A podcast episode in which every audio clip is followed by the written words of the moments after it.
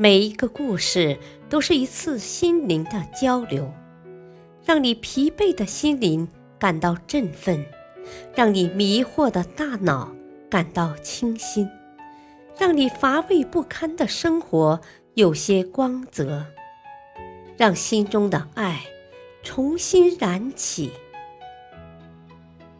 欢迎收听《小故事大道理》。事业篇：黑人琴手。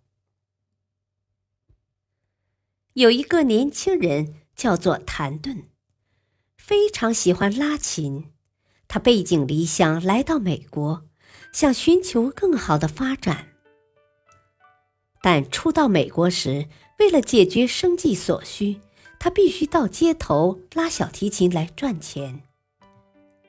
而事实上，在街头拉琴卖艺，就要跟摆地摊儿一样，争个好的地盘才会有人流，才会赚钱。如果在地段差的地方，生意就比较差。一个幸运的机会，谭盾认识了一个黑人琴手，并与他一起争到一个最能赚钱的好地盘——一家商业银行的门口。那里的人流非常大，就这样过了一段时间，谭盾卖艺赚了一些钱，然后就和黑人琴手道别了，因为他一直想进入音乐大学，在那里拜师学艺，和琴技高超的同学互相切磋。于是，谭盾进入了大学。将他全部的时间和精力都投入到提升音乐素养和琴艺之中。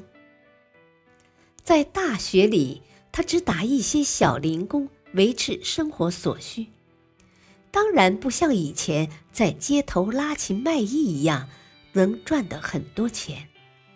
但他目光远大，一直坚持努力，从来没有放弃。十年之后，有一次，谭盾路过原来卖艺过的那家商业银行的门口，碰到了昔日一起卖过艺的黑人琴手。那位黑人琴手仍然在最赚钱的地盘拉琴，而且他跟以前一样满足和陶醉，对于自己争到的好地盘感到得意。当黑人琴手看见谭盾时，很高兴地与他打招呼：“好兄弟啊，好久没见了！你现在在哪里拉琴呢？”谭盾回答了一个非常有名的音乐厅的名字，而黑人琴手反问道：“哦，那家音乐厅的门前也是个好地盘呢，很能赚钱吧？”谭盾听后没有明说，只是淡淡的回答：“哦，还好了，啊，生意还不错了。”其实黑人不知道的是，十年后的谭盾已经不是在门口拉琴卖艺的琴手，而是一位国际知名的音乐家，经常应邀在非常著名的音乐厅。登台献艺，能够赚到很多很多的钱。大道理，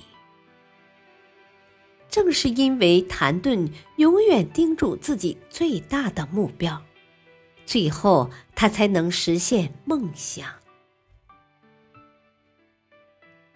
感谢收听，下期播讲花花公子的改变。敬请收听，再会。